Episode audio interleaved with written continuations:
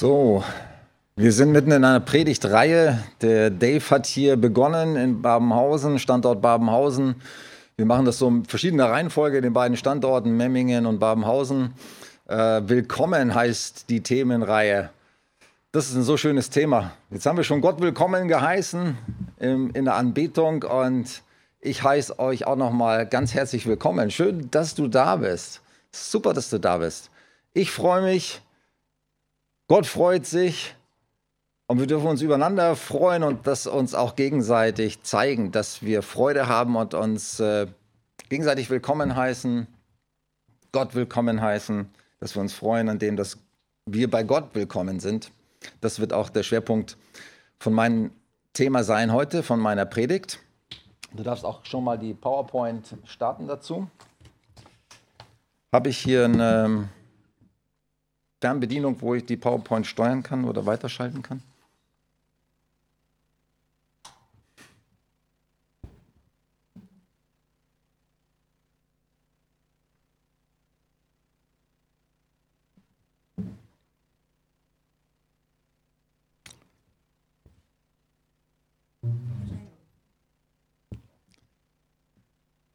Ich habe mir heute Morgen gerade noch die Predigt vom Anton angehört, vom, vom letzten Sonntag. Das Thema predigt er heute in Memmingen. Und ich wollte schon ein bisschen wissen, die Predigt vom Dave habe ich schon gehört, letzten Sonntag in Memmingen, aber vom Anton wollte ich auch hören, was hatte er zu sagen, was hat er so weitergegeben zu dem Thema Willkommen. Jeder ist willkommen, hat er gepredigt.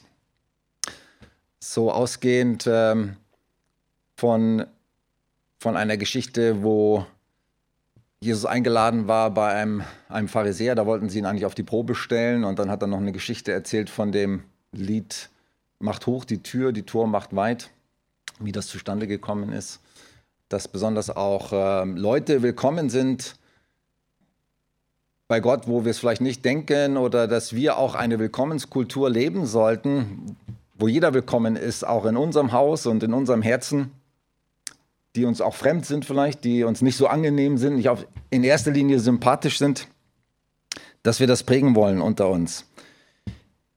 Ich gebe euch mal einen kleinen Überblick, worum es bei mir geht. Das anschalten, genau.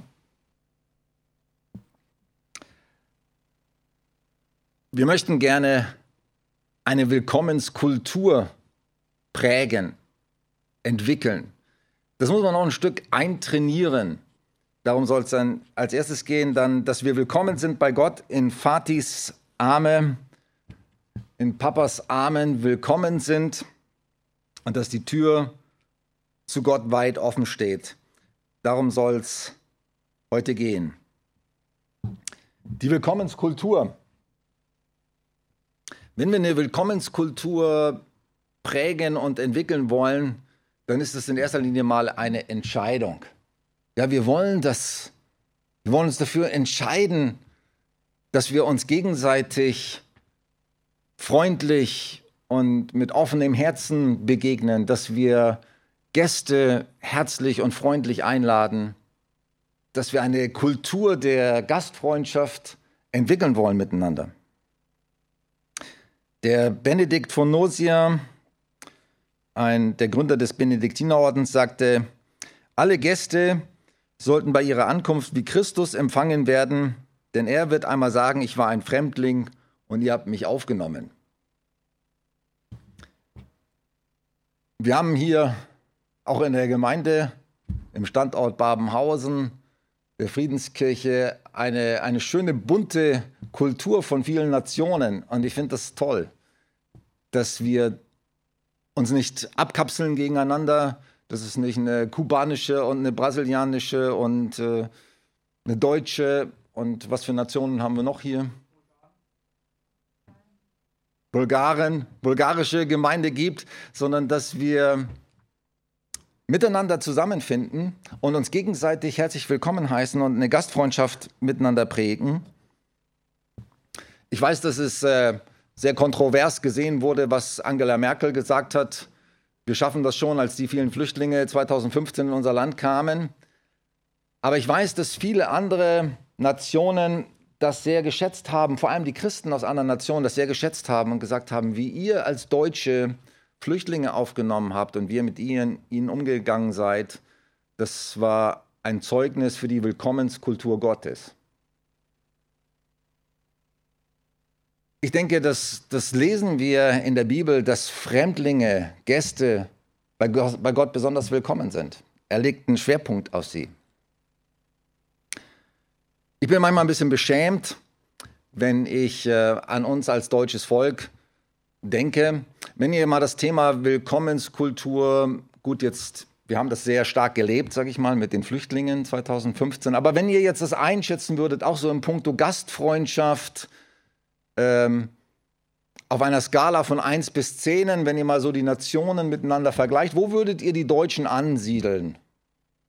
10 ist das Beste und 1 ist das Schlechteste. Wo, wo denkt ihr, sind die Deutschen, wir als Kultur? Bei 1.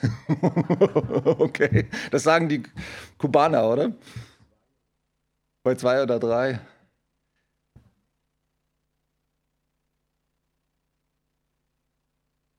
Gibt es noch andere Meinungen dazu?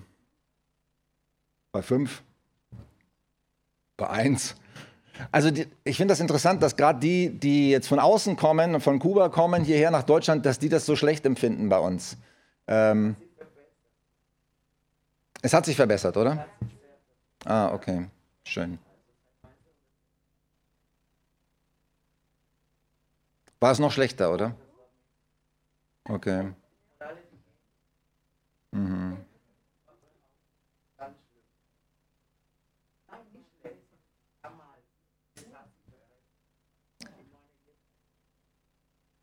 Ja. Das Beste. Nein, 10 ist das Beste. Du würdest sagen 10, die Deutschen sind bei 10, was Gastfreundschaft angeht. Oho, okay. Also ich bin schon relativ viel rumgekommen in der Welt. Ich war schon in mehreren Staaten der ehemaligen Sowjetunion. Gleich nach der Wende haben wir dort einige missionarische Aktivitäten gemacht. Ich war auf den Philippinen, ich war in den USA, ich war in verschiedenen Ländern Afrikas und auch in vielen europäischen Ländern. Und aus meiner Erfahrung sind wir als Deutsche ziemlich weit unten. Also ich will euch mal ein Beispiel nennen. Ich war zum Beispiel in Kasachstan eingeladen, waren wir als Missionsteam dort unterwegs und äh, in Tadschikistan, in Taschkent.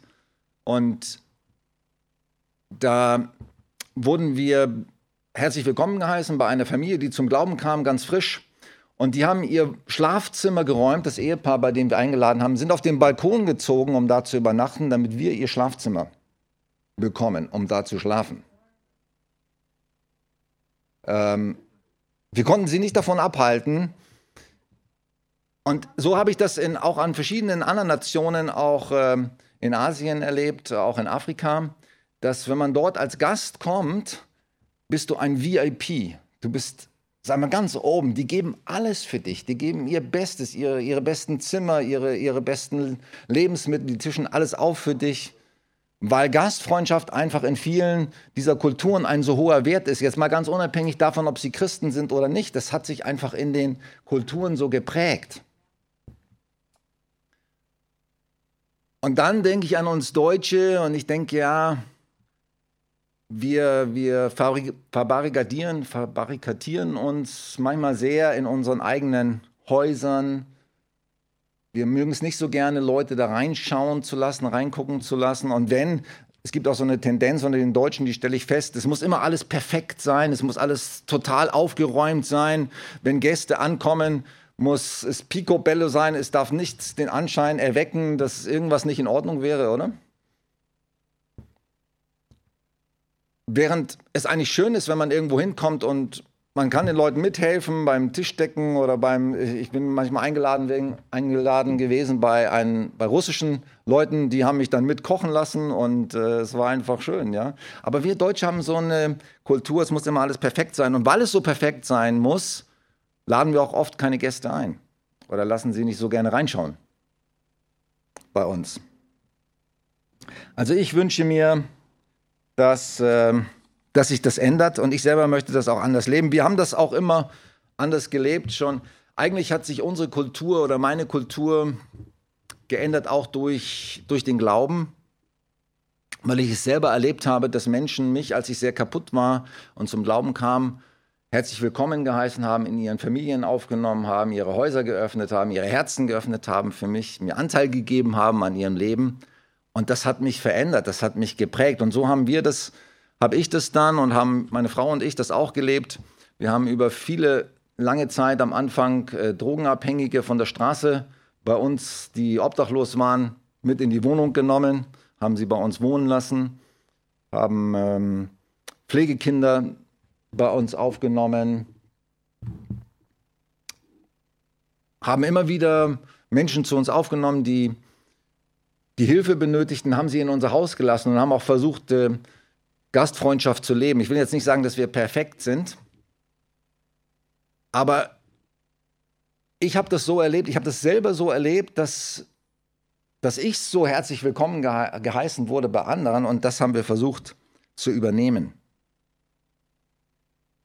Und ich möchte gerne, dass, dass sich das mehr prägt unter uns. Das offene Haus, die Gastfreundschaft, das offene Herz füreinander. Andere willkommen heißen.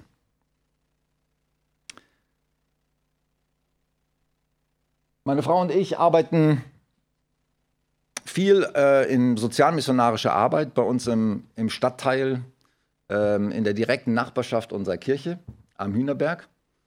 Dort leben ungefähr 80 Prozent Menschen mit Migrationshintergrund, die meisten aus Osteuropa, viele aus Rumänien, die meisten aus Rumänien, viele aus, aus Bulgarien, aus Russland, äh, aus Albanien, aus dem Kosovo, ganz unterschiedliche Nationen. Und ich habe euch jetzt mal eine kleine Geschichte mitgebracht, ähm, die ich mir selber ausgedacht habe von der Familie Stoiker. Stoiker ist so der bekannteste rumänische Name, habe ich äh, nachgelesen. Jeder zweite, so wie Müller oder Meyer in Deutschland, heißen die Leute in Rumänien Stoiker. Wie bitte? In Bulgarien gibt es auch Stoikers, oder? Okay, also ich habe, das ist eine, eine fiktive Familie, eine fiktive Geschichte, aber sie ähm, Ähnlichkeiten sind bewusst äh, herbeigeführt, sage ich mal. Ne? Also wir erleben das, was wir hier was ich hier in der Geschichte erzählt habe, auch tatsächlich. Familie Stoiker. Miriam, also die haben drei äh, Töchter. Ähm, Adrian heißt der Mann, Marian die Frau und die Kinder, die Mädchen heißen Angelika, Miriam und Nicola. Miriam ist zehn.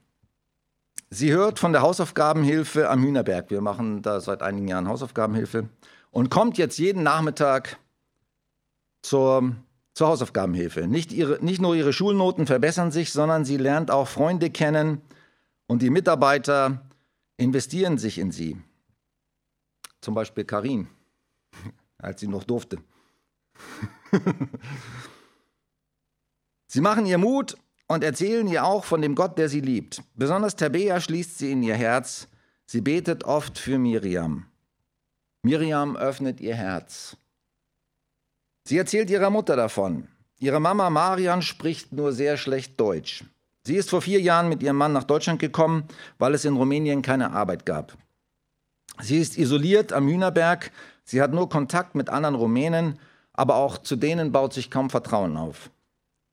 Marian erfährt von ihrer Tochter, dass Mitarbeiter vom Notausgang Deutschkurse anbieten. Sie überwindet sich und sie geht hin und sie ist dort überwältigt von der Liebe und Freundlichkeit, die ihr Laura, die Deutschlehrerin, entgegenbringt.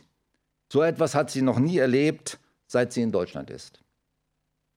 Zu Weihnachten bekommt die Familie Besuch. Ein Mitarbeiter vom Notausgang bringt ihr ein großes Paket mit vielen Geschenken für die ganze Familie. Sie ist überwältigt.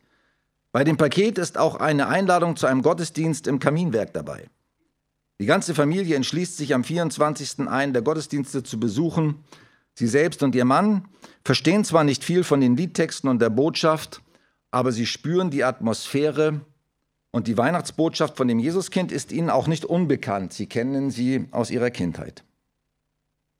Angelika, die älteste Tochter, 15 Jahre, ist froh, dass so viele Jugendliche da sind, die am Gottesdienst auch mitwirken. Irgendwie ist diese Kirche nicht so langweilig wie die, in denen sie bisher war. Nach dem Gottesdienst wird sie von Shani aus dem Welcome-Team angesprochen. Sie ist ihr schon aufgefallen beim Reinkommen und schon da hat sie sich vorgenommen, sie hinterher zu fragen, wer sie ist. Angelika fühlt sich willkommen. Sie fühlt sich gesehen und angenommen. Als sie von der Jugendgruppe Matchless erfährt, die sich gleich bei ihr um die Ecke jeden Freitag am Hühnerberg in der Friedenskirche trifft, entschließt sie sich, dorthin zu gehen. Weil Shani spürt, dass Angelika vielleicht nicht so gerne alleine kommen will, bietet sie an, ich würde dich gerne besuchen und sehen, wo du wohnst. Anschließend können wir ja gemeinsam hingehen. Der Papa Adrian braucht etwas länger, um Kontakt zu finden. Aber er bekommt von seiner Familie mit, dass am Hühnerberg ein neues Zentrum mit Kaffee und Kinder- und Jugendzentrum gebaut wird und sie samstags immer wieder Baueinsätze machen, bei denen auch Helfer gebraucht werden. Adrian kann Fliesen legen und kommt jetzt immer wieder samstags zum Helfen. Er lernt Christian Wagner kennen, der Rumäne ist. Mit ihm kann er sich unterhalten und befreundet sich mit ihm. An einem Sonntag kommt er jetzt auch mit in den Gottesdienst in die Friedenskirche. Christian übersetzt für Adrian und Adrian versteht das Evangelium. Das Gebet der Lebensübergabe nach der Predigt betet er mit. Und Christian bietet sich an, mit ihm nach dem Gottesdienst zu Next Steps zu gehen, in denen Wege erklärt werden, wie man die Gemeinde besser kennenlernen kann und auch hineinfinden kann. Auch zum Alpha-Kurs geht Christian mit ihm mit. Inzwischen geht er auch mit seiner Frau zusammen zum Deutschkurs. Sie sind jetzt nicht nur in Deutschland besser angekommen, sondern sie haben auch bei Gott ihr Zuhause gefunden. Auch ihre Kinder haben Anschluss gefunden. Miriam ist bei den Royal Rangern, Angelika bei der Jugend und Marian freut sich, dass sonntags parallel zum Gottesdienst auch ein Programm für Mütter mit kleinen Kindern angeboten wird, mit denen sie, zu der sie mit ihrer jüngsten Tochter gehen kann. Die Familie fängt jetzt an, anderen davon zu erzählen, was sie erlebt haben. Und eine Tochter der Nachbarin kommt zur Hausaufgabenhilfe. Punkt, Punkt, Punkt. Das ist das, was mich antreibt, eine Willkommenskultur zu leben in meiner Nachbarschaft oder in der Nachbarschaft unserer Kirche. Oder das, was ich hier dargestellt habe, ist zwar fiktiv, aber sag mal jetzt nicht mit der Familie, aber mit anderen Familien erleben wir es genauso in der Form.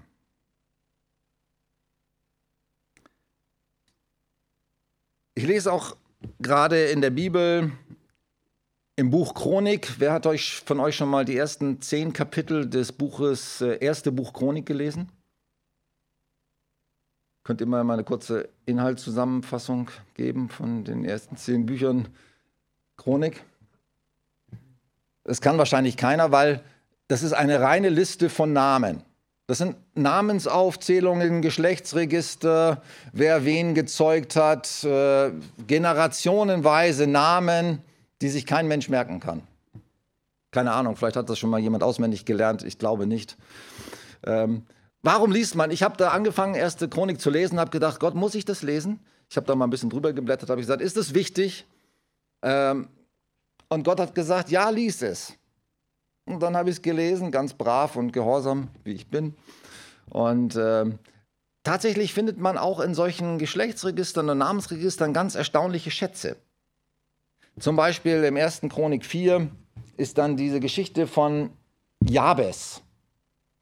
Und aus diesem kurzen Gebet, was dort wiedergegeben wird, oder kurzen Geschichte, ist eine ganze Bewegung entstanden. Das Gebet des Jabes von Bruce Wilkerson, der ähm, daraus ein Büchlein geschrieben hat über dieses kleine, diese kleine Anekdote aus dem ersten Chronikbuch 4. Jabes hat gebetet, Herr, segne mich und erweitere mein Gebiet. Lass Schmerz und Unglück fern von mir sein. Und der Herr hörte Jabes Gebet. Nur zwei Sätze. Und diese zwei Sätze, beim Bruce Wilkerson ist es so tief reingegangen, dass er darüber ein Buch geschrieben hat und die ganze Bewegung hat Millionen von Menschen gesegnet weltweit. So kann man Schätze entdecken, auch in Kapiteln, die einem vielleicht sonst irgendwie langweilig vorkommen. Und was ich entdeckt habe, auch in diesen, in diesen ersten Kapiteln vom Buch Chronik ist, dass jeder Mensch zählt. Das war so die Botschaft, die, die mir so ins Herz, die Gott mir ins Herz gegeben hat. Hey, ich habe diese ganzen Namen, das hat Gott mir so gezeigt oder gesagt, ich habe diese ganzen Namen aufschreiben lassen, weil jeder dieser Menschen, jeder dieser Namen für mich zählt. Jeder einzelne ist wichtig. Auch wenn er weltgeschichtlich vielleicht keine Bedeutung hatte oder sonst nie wieder auftaucht. Und das möchte ich dir auch, und ich denke, Gott will das dir heute in dein Herz sprechen. Du bist wichtig. Du zählst. Dein Name ist aufgeschrieben im Himmel. Und jeder Mensch zählt. Jeder Mensch zählt. Das ist die Botschaft, die ich aus, diesem, aus diesen Büchern genommen habe.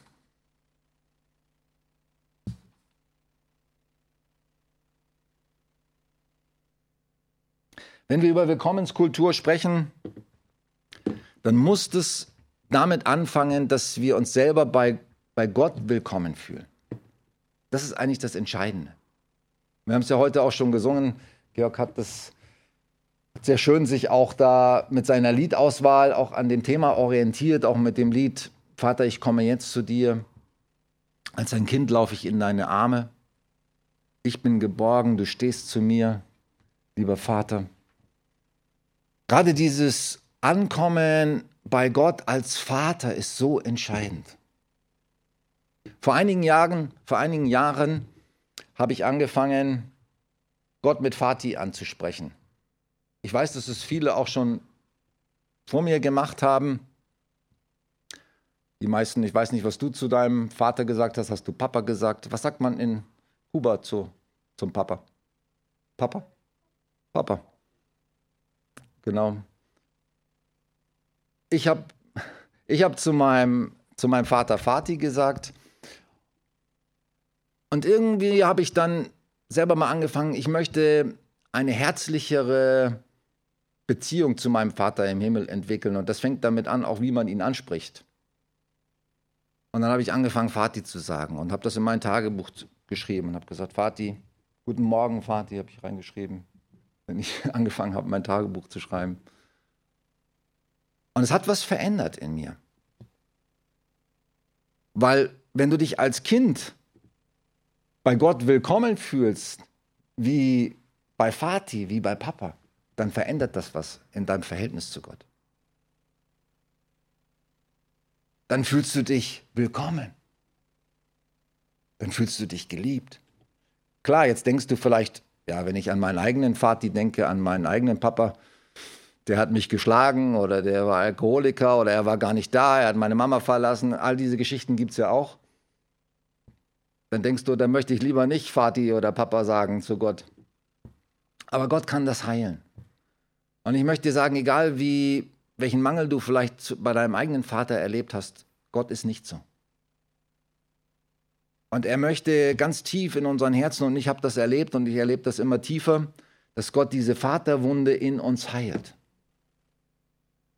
Ich habe auch eine Vaterwunde. Mein Vater war kein schlechter Mensch. Er hat sehr verantwortungsvoll sich um unsere Familie gekümmert und genug Geld verdient, dass wir gut versorgt waren. Aber er war emotional unnahbar. Und das ist auch etwas, was für ein Kind schwierig ist. Und so habe ich auch eine tiefe Vaterwunde. Und ich glaube, viele von uns oder die meisten Menschen haben eine Vaterwunde. Und Gott will diese Vaterwunde heilen, dass du von Herzen Papi, Vati, Papa sagen kannst zu deinem Vater im Himmel. Und dich daran freust, dass du willkommen bist, geliebt bist, angenommen bist. Dass er nur das Beste will für dich. Nichts Böses im Sinn hat und nichts Schlechtes, dass er nicht launisch ist, dass du, dass du dich komplett auf ihn verlassen kannst in jeder Situation.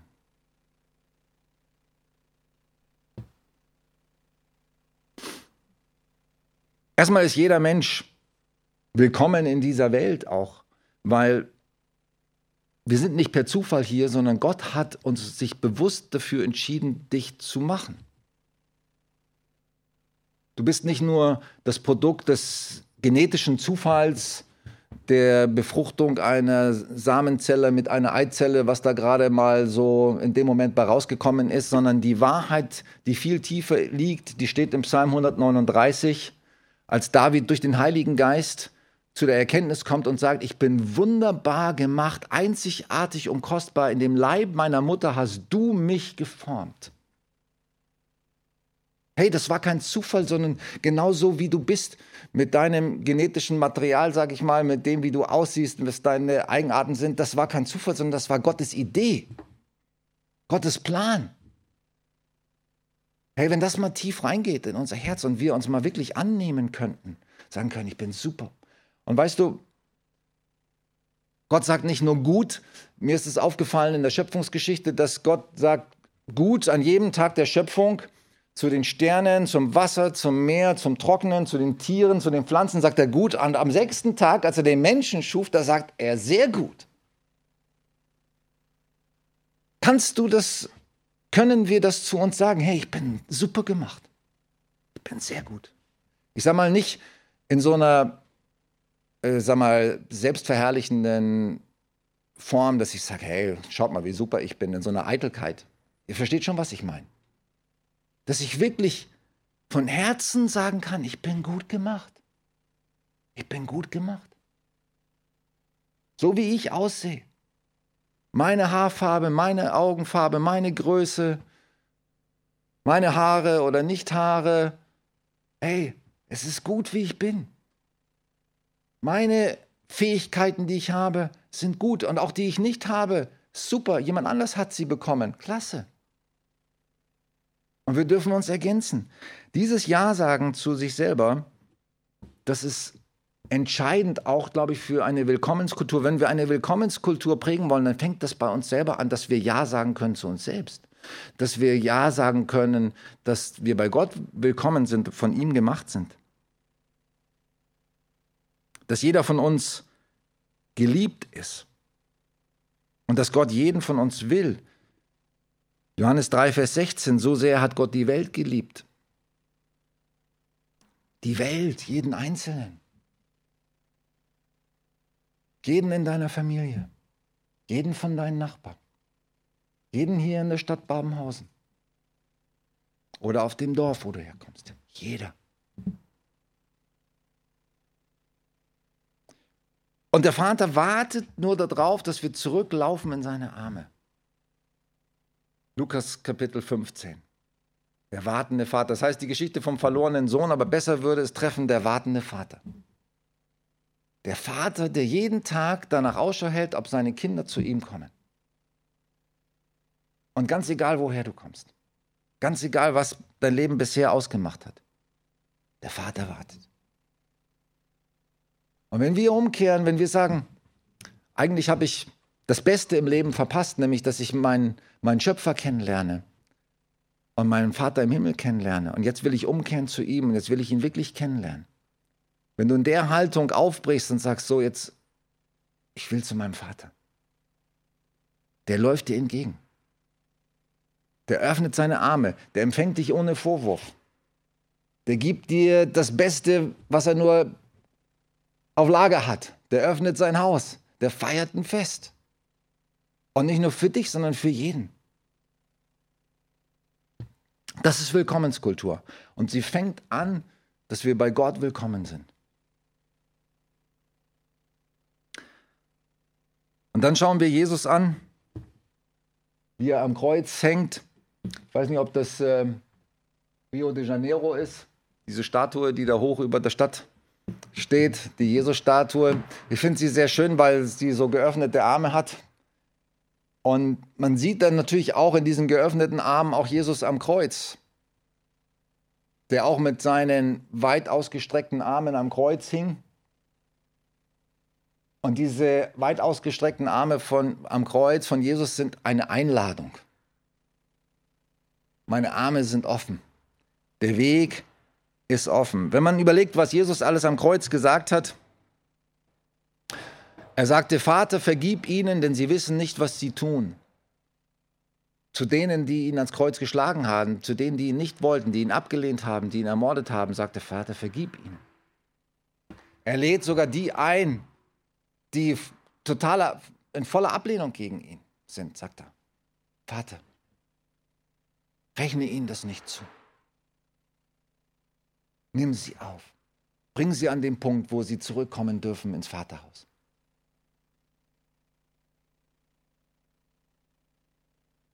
Und ich denke, wenn ich an Jesus denke am Kreuz, immer daran, eigentlich hätte ich da hängen müssen. Da, wo Jesus hing, der Platz, das wäre eigentlich mein Platz gewesen. Und Jesus hat ihn für mich eingenommen. Und so schön dieses Bild in dem Moment, als, als äh, Jesus starb, zerriss im Tempel in Jerusalem der Vorhang von oben nach unten in zwei. Und dazu muss man verstehen, was das für ein Vorhang war und wie der Tempel aufgebaut war. Da gab es drei Zonen in dem Tempel, den Vorhof, da durften auch die Fremden rein, dann das Heiligtum, da durften nur die Priester rein und unter bestimmten Vorschriften und dann das Allerheiligste, der hinterste Teil, wo die Bundeslade war mit den Cherubim, mit den Engeln. Und da war die Herrlichkeit Gottes, da war ein Licht, das war ständig da, war keine Lampe angezündet, aber war ein Licht und dieses Licht war die Herrlichkeit Gottes in diesem Raum. Da war die Heiligkeit Gottes und da durfte der hohe Priester, der höchste der Priester, durfte nur einmal im Jahr reingehen, um zu opfern für das ganze Volk. Und selbst der war sich nicht sicher, ob er das überleben würde. Deswegen haben man ihn ein Seil an den Fuß gebunden, dass, falls er tot umfallen würde, man ihn rausziehen könnte. Das war das Allerheiligste. So heilig ist Gott. Und als Jesus starb, der riss dieser Vorhang von oben nach unten in zwei. Das heißt, der Weg war frei, in dieses Allerheiligste zu gehen für jeden. Das ist doch krass, oder? Jeder darf ohne diese ganzen Opfervorschriften, ohne diese ganzen auch Überlegungen, bin ich heilig genug, bin ich gut genug, bin ich gerecht genug, darf in die Gegenwart Gottes kommen. Warum? weil das Opferblut von Jesus vergossen war am Kreuz für alle Menschen, für alle Generationen, von alle, von Anfang, vom ersten Menschen, von Adam bis zum letzten Menschen, der gelebt hat auf der Erde, hat Jesus sein Blut vergossen für alle Schuld. Und deswegen darf jeder Mensch kommen.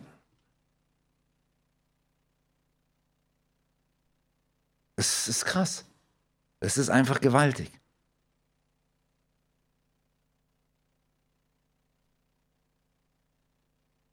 Und wenn man das für sich annimmt und, und für sich wirklich begreift, was das bedeutet, dann wird Jesus mein Erlöser.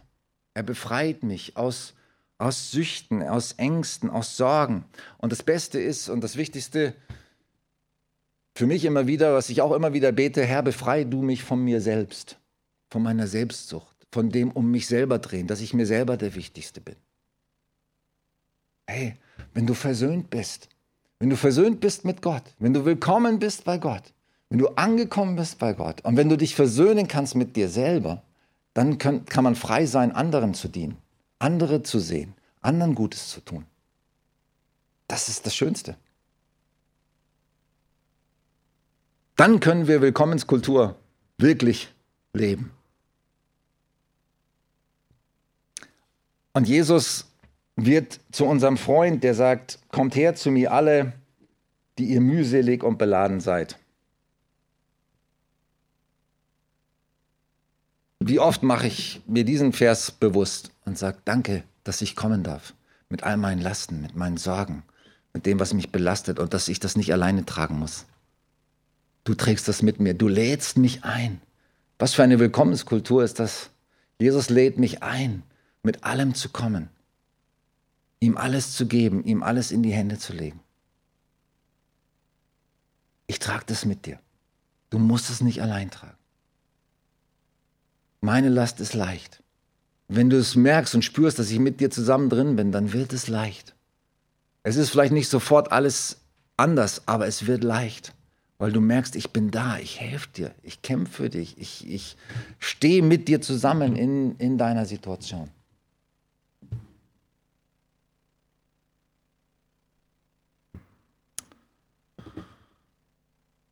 Halleluja.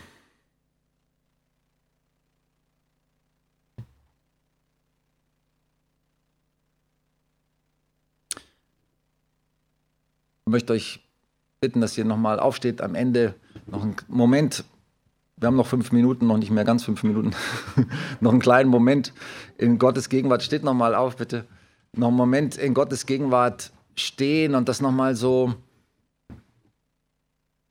das sind ja nur Worte, die ich weitergegeben habe, aber wer das wirklich vermitteln kann in unser Herz hinein, deswegen haben wir das auch gesungen heute Morgen, sei willkommen, Geist Gottes. Nur der Geist Gottes kann uns das in der Tiefe offenbaren. Der Geist Gottes bezeugt unserem Geist, dass wir Kinder Gottes sind. Durch den Geist Gottes heißt es in Römer 8, können wir sagen, aber lieber Vater. Das, das, das können wir von uns selber nicht, aber der Geist Gottes, der offenbart uns das, der zeigt uns das in der Tiefe. Und legt es in unser Herz. Dass wir willkommen sind und dass wir auch so eine Kultur des Willkommens dann miteinander, untereinander und auch für, für Gäste von außen prägen können. Und Vater, ich danke dir, dass du dabei bist, mir das immer mehr zu offenbaren. Die Vaterschaft vor allem, dass du Vati bist, dass du der liebevollste Vati bist, den man sich vorstellen kann und auch meine Vaterwunde heilst immer tiefer. Ich danke dir, dass du das auch mit jedem von uns tust. Für jeden, der das will, für jeden, der sich öffnet, jeder ist willkommen bei dir. Du weist niemanden zurück. Du wartest drauf, du hältst Ausschau nach deinen Kindern. Wenn sie noch so weit weg sind, irgendwo bei den Schweinen, in den Schweineställen dieser Welt, du hältst Ausschau nach ihnen. Und du freust dich so, Herr, wenn, wenn über jeden, der zurückkommt. Und jeder zählt für dich. Jeder Einzelne, jeder Name. Jeder noch so unbedeutende Person, auch Menschen, die wir überhaupt nicht im Blick haben. Jeder zählt.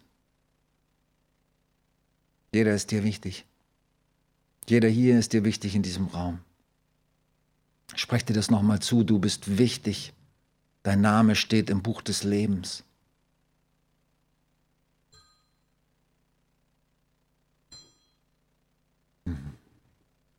Halleluja.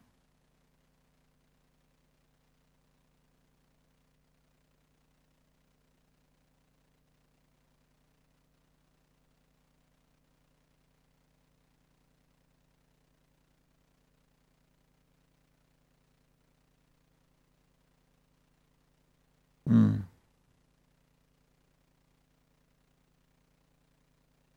Mm. 嗯。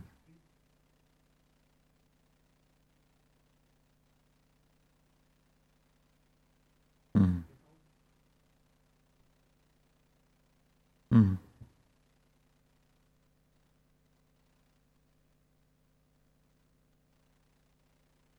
嗯。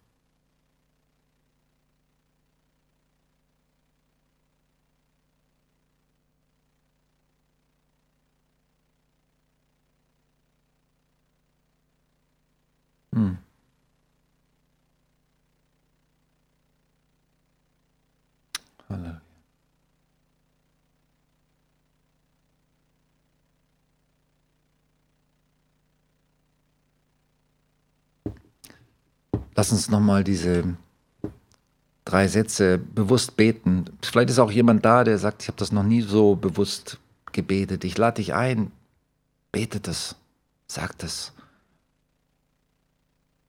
Vater, du bist willkommen.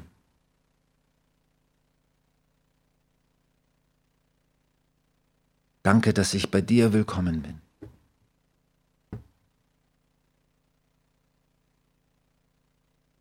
Danke, dass du mich annimmst, wie ich bin.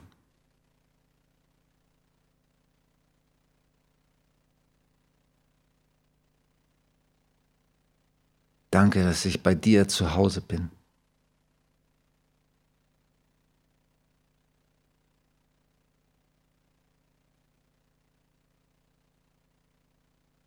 Danke, Jesus, für das, was du für mich getan hast.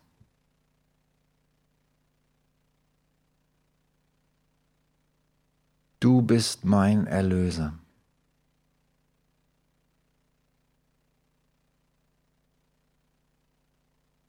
Und du bist mein bester Freund.